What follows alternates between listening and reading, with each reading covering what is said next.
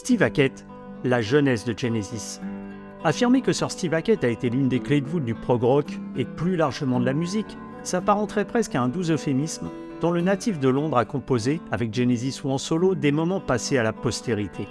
Entre 1971 et 1977, de Nursery Crime à Wind and Wuthering, la guitare nimbédonirisme de Steve Hackett, aux sonorités tantôt électriques, tantôt acoustiques, va guider Genesis vers la consécration et des albums dont aujourd'hui encore, à la 14124e écoute, la béatitude auditive demeure intacte.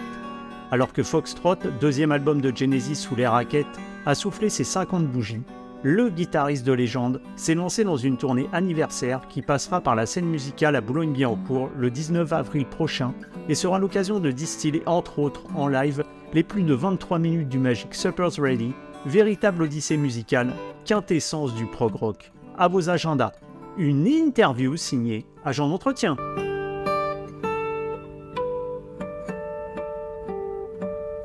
Steve Hackett, hello. Hello, hello, Nicholas. How are you? Fine, Steve. I'm so glad to hear that on the 19th of April we will be uh, seeing you on stage at uh, La Scène Musicale in Boulogne-Billancourt with your Foxtrot uh, at 50 and Hackett's Highlight Tour. Uh, when you look back in the rearview mirror since the release of the Foxtrot album 50 years ago, what do you, Yes. what do you say in terms of uh, like musical accomplishment?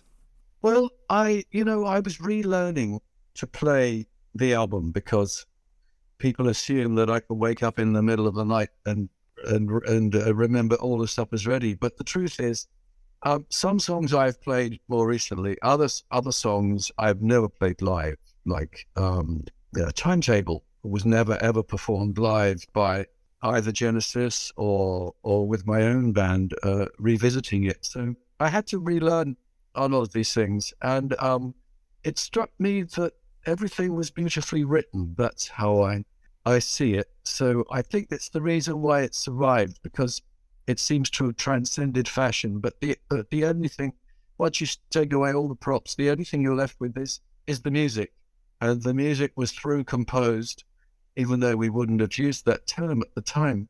So I'm very very proud of it. I think it's a very beautiful album and even better live, to be honest. Yeah, yeah. Uh, and um, even better, and some of the live versions are, are better than the the original recorded versions.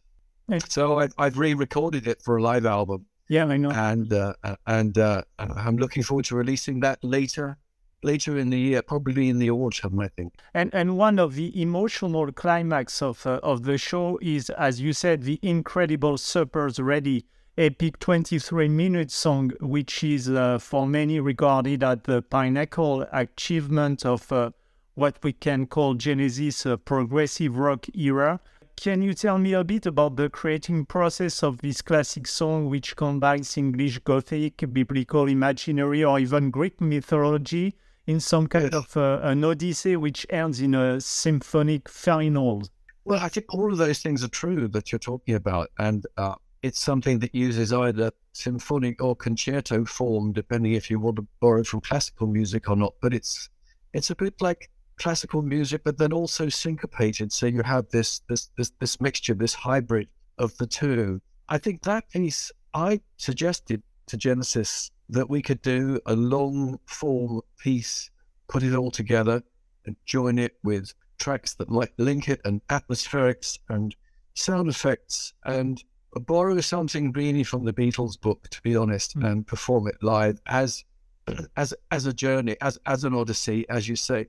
I think that Genesis was self mythologizing at this point. It's something that when we first did it, I really didn't know whether the record company were going to like it or not. You know, Tony Stratton Smith, we were playing it to him, and I thought at the end of it, he was going to say, You guys have gone too far this time. That's it. Contract is up. The time's up. The carpet gets pulled from underneath you. And I know that it was the same thing that when the Beatles were about to release Sergeant Pepper, I'm not saying it's it's similar, except with the idea of things being linked and segued. Um, but I know that they were very nervous about it because it was very different to what they'd done before. And I think similarly, this was very different to um, the approach we'd had before. I mean, it's a million miles away from the successful hit single Mm. It's it's something that functions on the level of a, a kind of a film that plays on the screen of the mind, uh, a kind of film for the ear and for the brain, rather than something that's designed to have a video attachment. Yeah. Uh, you have to remember it was conceived during a pre-video era. People didn't do that. I mean, very occasionally there might be promo films, um, very lengthy title. The word video was was great in a way for, for rock, but at the same time, what tended to follow was an era where you had MTV dominated music. People were starting to make collections of potential hit singles. Instead of albums, you had all these things that were potentially a lot more commercial. But at this point, we had no media cooperation really. Uh, we had no uh, no one was playing us on radio except perhaps American college radio. College kids were picking up on it because they could play anything they liked. They could play some long piece by by Zappa, and uh, they could play anything from Blue Notes to Zappa to anything from a jazz background or something classical. Play what the hell you like. That's it. You know, there's no producers around to tell you what to do. So this album is from an era of the shackles were off. There were no chains to the imagination. Mm. Everything could um, take flight. I suggested doing a long form piece, and then my recollection is that we wrote most of this in in, two weeks. and considering it was half the album, we had to work very quickly because we were touring a lot at mm. the time. Mm. We'd started the album, we were trying to finish it, and we were in the middle of a, an Italian tour, and I, I was the only one who flew back, and no one else came back by road with no sleep. And I had to fly back because I had overdubs to do, particularly on the end of Supper's Ready. So I had the studio to myself to do that and multi track and, and what have you, and have all those guitars going at, at the end. And uh, I must say, I, I liked the process. You know, there were times when I was functioning entirely alone doing uh, Horizons, for instance. That was entirely alone one night once the guys had already gone. So I think, you know, you have this very broad based album. The breadth of it, as Tony Stratton Smith said, was was what was telling. The band had entered a, a new kind of storytelling era, yeah. I think. And, and you have music that stretches from the influence of, I was just doing some sleeve notes today for it, saying, you know, the, the, you had everything from science fiction to nostalgia to social comment. You had humor, you had pantomime, you had all of these things lyrically to bind together these very disparate, very separate musical ideas. And, and I think there was a lot of classical influence. A lot of the time, you couldn't really tell what was guitar and what was keyboard in those days, particularly the arpeggiated figures on on 12 strings. And that's what characterized um, the first part of, of Supper's Ready. So, and, and you said uh, that you had been personally influenced by the early years of uh, King Crimson and their ability at the end of a show to link up pieces that were extremely different from each other, creating bridges yes. Between jazz and Gustav Holst on Cliff Richard. Yes. Was it what influenced Supper's Ready? For me, yes, I became friends with, with, with the King Crimson guys over over time. And um, when I was talking to the late great Ian McDonald, I, I, said, "How did you guys do that?" And he said, "We had a system of cues. So somebody would introduce something, and then they would go off into Cliff Richards, the young ones, and then there'd be another cue to get into Mars, God of War, which they finished off their, their set with at that time. And um, I understood that there was an audience that was prepared to literally sit down and listen to this.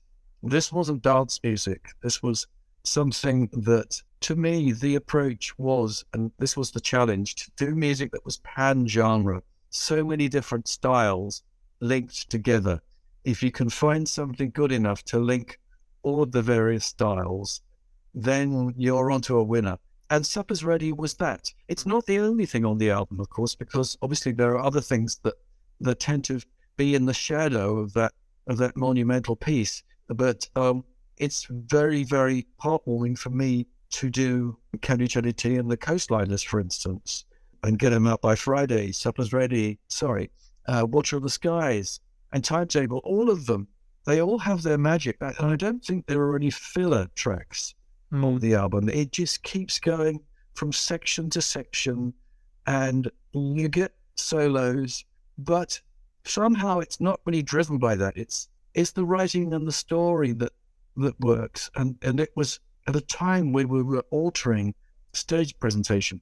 You have to remember some of these things were played live, and audiences didn't understand it, didn't get it until we came back with a, a light show, everything going for it. You needed to have those those things. You needed to have something sympathetic to the music. Um, so presentation is very important. If anyone wants to do anything remotely like that, do something long form, you've got to present it in such a way that people will understand it. You've got to have everything going for it. So everything, including the soundtracks and the and the trains slamming the doors and the all change and the kids choir and all of that. So uh, when I reapproach it and do it we, we do it with all of that, all the bells and whistles, Mm. obviously with a different lead singer. With my band, you know, we have Nad Sylvan. He's not trying to be Peter Gabriel or even Phil Collins, but it's that it's that Genesis sound. So we're going for authenticity with this, and and I still love the music. I still think it's very beautiful. And and I love the calm and beauty of uh, the song Hor- Horizons that appears much more to me as a precursor of uh, Supper's Ready than a, a separate track. Horizon is really a, an island guitar piece based upon a, a Bach melody. Uh, can you tell me a bit about this song that I think took you a year to write? Yes, that's, that's right. Uh, it's actually based loosely on uh, Cello Suite Number One.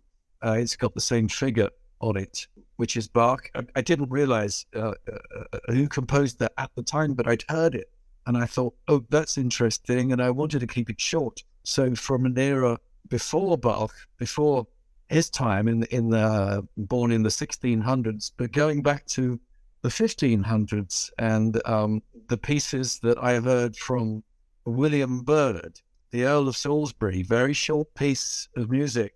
I'd, I'd heard on keyboards originally, and then I heard John Renbourn do it, and I thought it, it sounded absolutely beautiful. So I, I played something the same length, 90 seconds. That was the idea. Mm. Let's just have something very, very brief so it can work latterly, of course, like a kind of hors d'oeuvre to the main course, which is supper's ready, taking the food analogy a little further. And another incredible song of the Foxtrot album is what we were talking about, is a Watcher of the Skies. And, and it starts with this classical orchestra in the shape of a mellotron joined by the rhythm section that makes it sound all the more powerful. Does this composition represents to you the quintessence of Genesis in terms of composition as well as the coming age of Genesis? Yes, I think so. Again, King Crimson plays its part here because they were selling mellotrons because they were they had one too many mellotrons, and uh, when I heard that we we could afford something like this, uh, we went to meet Robert straight away. Tony started playing it and mixing the brass and the uh, and the violins together, and then later he added the English accordion bass because it's a double manual thing, the original Mark II mellotron, and um, I thought it was a wonderful piece of music. Um, the idea that we could take a chance and let the keyboard player introduce the whole show symphonically, and then the band kick in. But it's wait for it, wait for it. A very much a measured kind of approach. Not everyone piling in. Everyone supporting, subordinating their egos in order to have you know the right the right moment. Uh, so I think it's a lovely piece of music. I think it's classical in spirit. I've recorded it or re-recorded it many years later with a Royal Philharmonic Orchestra plus a mellotron. So you have something impersonating an orchestra plus uh, an orchestra as well. And um, so I did a kind of symphonic version of that with Bill Bruford and and the late great John Wetton on it doing vocals and um, Levin played bass on the stick. And um, so on revisited Genesis Revisited number one in the in the 1990s, I, I I went back to it with the idea of giving it absolutely everything. So um, it's a fantastic piece of music, I still think, and I think lyrically. It's hugely poetic. It was loosely based on the idea of Childhood's End, um, the Arthur C. Clarke book very loosely. It's not it's not an exact, but the idea of the Watcher was was was a, a, a part of that. So that's the science fiction aspect, and I think perhaps the most exciting moment is when you get the crescendo at the beginning after the the uh, symphonic introduction. The crescendo seemed to me all important to use dynamics in that way, and um, using dyna- dynamics like that is is an old classical trick in a way, but it, it always works wonderfully, of course. And so I'm I'm hugely influenced by classical music. Yeah. Um, but at the same time, here's me, a, a, rock guitarist, you know, which is all all instinct. But I, I, want these separate schools of approach to come together. I, I still feel that, you know, the best, the most wonderful music, the most enduring is something that combines a group with singers plus an orchestra so that you get the feeling of time travel. You, you're listening to the old instruments, you can smell the dust on them, you can lose yourself in that, you can be immersed in either the rock band or the orchestra, but they're both equally compelling and the energies are very different.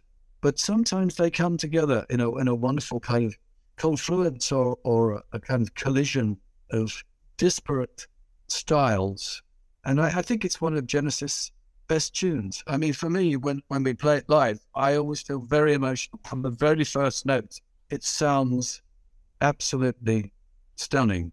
Uh, we used extra samples, not just Mellotron, but we use other samples to to smooth that and make it sound like a super Mellotron at, at the beginning. And we use tapes before they go through the Mellotron as well. I did some work for Mellotron some years ago, and uh, they paid me by giving me the original tapes. So we have the cleanest sounding Mellotron strings, just the Mellotron strings alone. It's it's worth it just for that. So we have a kind of like a sort of super Mellotron, hot rod Mellotron, as you like. And you, you know, in terms of uh, influences, Genesis is clearly yourself listening to uh, Segovia, to Hendrix, Tony with his classical and pop sensibility, Pete listening to Nina Simone and Mike who like uh, Led Zeppelin and Judy Collins and Phil into the Tamla Motown, bells, was Genesis the perfect coexistence in the same song, the same band, the same album of all these different influences, which gives the richly textured, strange, progressive English sound, as we can say? I, I think you're absolutely right. Yes, you had all these different styles that the guys were interested in, and um, they wouldn't have been listening to the same record collection at all. Everyone was listening to uh, opposite ends of the music spectrum. But I grew up listening to blues and Bach, you know, Baroque and blues. And for me, all the sonic developments with the guitar happened in blues. That was where guitars learned to sustain and use echo, reverb, and um, start to sound like the human voice. Uh, so before there were synthesizers being used freely with bands, the guitarist was usually the closest thing to to a synthesizer. And um, from the Stones using guitar and fuzzbox to sound like a like a brass section on on Satisfaction to uh, to Jeff Beck, the late Jeff Beck, on um, shapes of things where just for a moment there, it sounds like a woman's voice. You hear that feedback, and and it's a sort of chilling thing and a kind of clarion call to to all guitarists to make their instruments speak in a way. So once you take away percussion and decay, you get something in, in the middle, which you used to have to do with feedback. Uh, these days, I, I have a guitar, it's Fernandes guitar.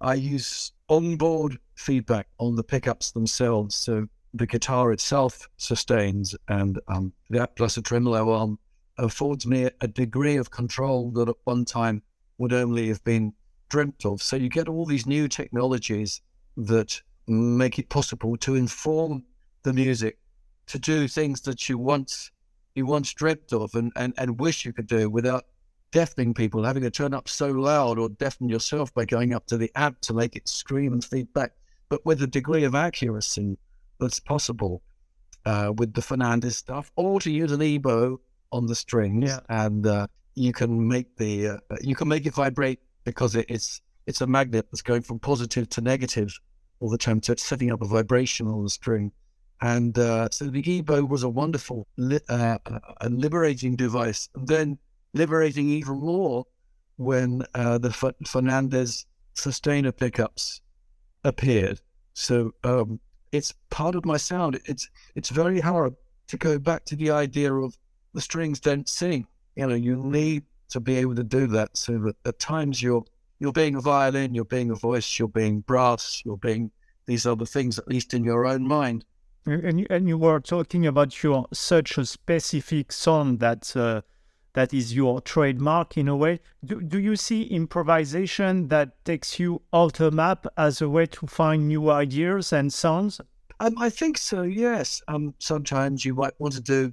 I used to think I want to do an ode to a fuzzbox. You know, if I particularly loved a particular toy or a particular sound from a stock box or something that was specific to guitarists, I would do that. I get led to sounds by and, and approaches by the technology that's there. I mean, for instance, if you wind up all the top on a on a guitar and you make it as mellow as possible, but you've still got distortion, and then you put it through something like a whammy pedal, and you're using just the upper octave, you're playing in the region of tenor guitar, and at the flick of a switch, you can even go to piccolo guitar if you want.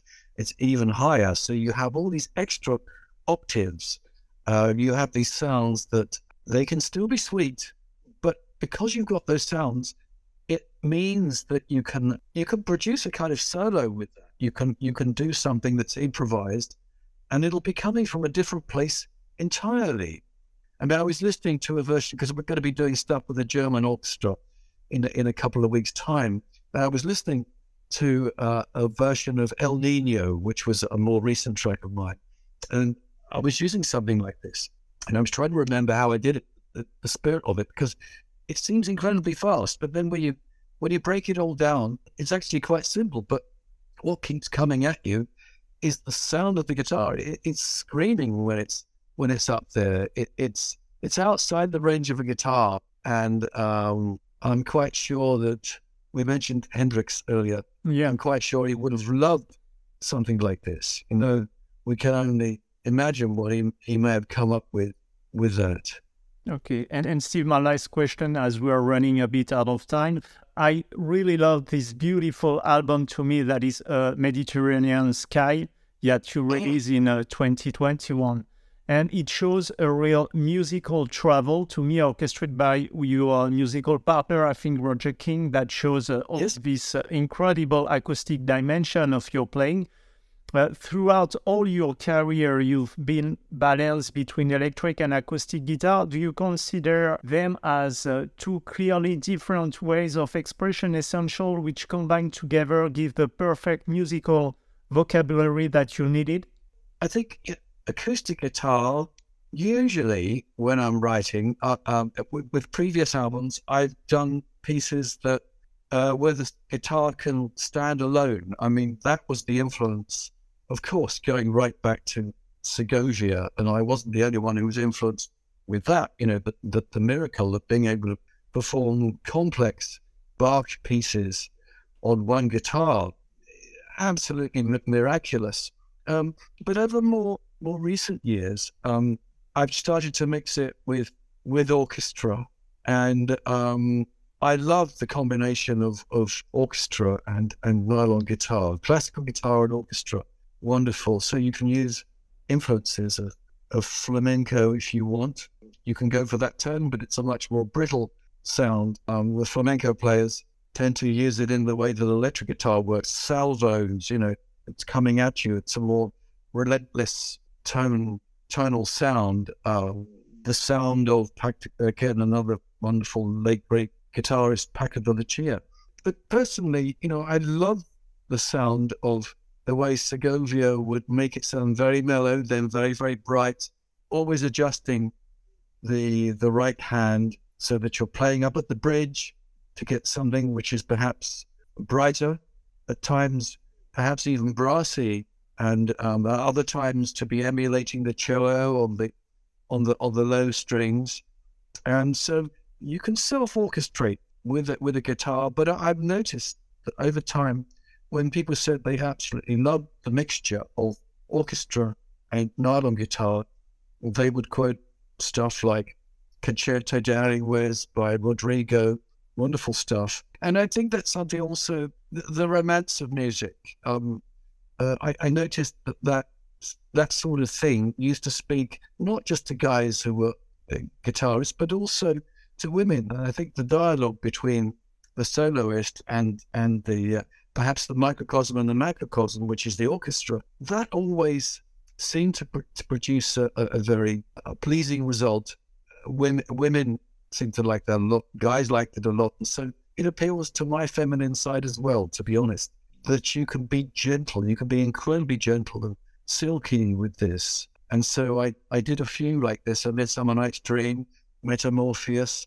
And the next one, really, in, in the sequence of those things, was really under a Mediterranean sky, which was done in lockdown. So we didn't have as many real instruments as, as I would have liked. But at the same time, the journey around the Mediterranean with all those different styles was something that was my wife Jo suggested the idea and she came up with several of the melodies which are on it. So it's really a construct from three of us. It's myself, it's Roger, Roger King, it's my wife Jo. And uh, I think we had a wonderful time doing that. I think I think the work was was great because up to then we felt very claustrophobic with with lockdown, but it was a way of being able to be personal and appear in front of people, or apparently do that and occasionally put up uh, videos with that. So I hope that answers your question. I'm glad you liked that album. I still yeah, love it. A lot, a lot. So, Steve, thanks a lot for this interview and looking forward to see you at La Seine Musicale on the 19th. I hope wonderful. I hope we can see each other and maybe uh, share a drink at the end of this I hope so. concert. Thanks a lot for this interview, Steve, and uh, Merci. have a nice evening. Merci beaucoup. Merci beaucoup. Merci bien. Bye bye. Thank you. Ciao.